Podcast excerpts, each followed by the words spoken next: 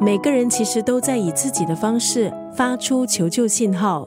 今天在九六三作家语录分享的文字，出自这本书，那是资深媒体人艾丽的畅销书。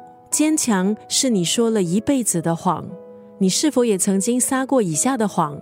我没事，我很好。这本书提醒我们，不需要过度的去表现坚强，不要对展现自己脆弱的一面心存恐惧。明明放不下、不甘心、非常在意，但嘴上却说“我一点都不在意”。明明撑得很辛苦，却对别人说“不需要了，谢谢，我自己来可以了”。因为怕麻烦别人、耽误别人，所以什么事情都往自己肩上扛。刚刚举的那些例子，相信在听着九六三作家语录的你，应该觉得很熟悉。我们要试着把自己真正的想法表达出来。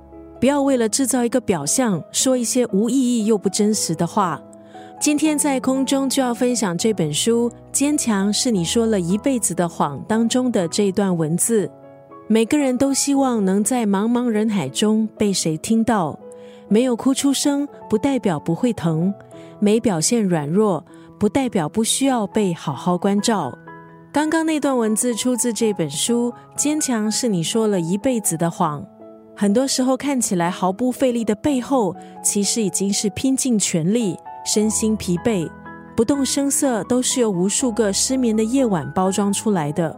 不要等到即将断线的那一刻，才发现原来你早就撑不住自己。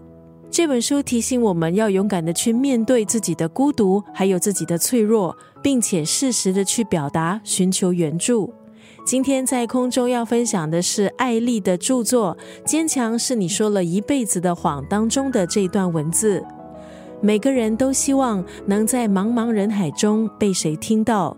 没有哭出声，不代表不会疼；没表现软弱，不代表不需要被好好关照。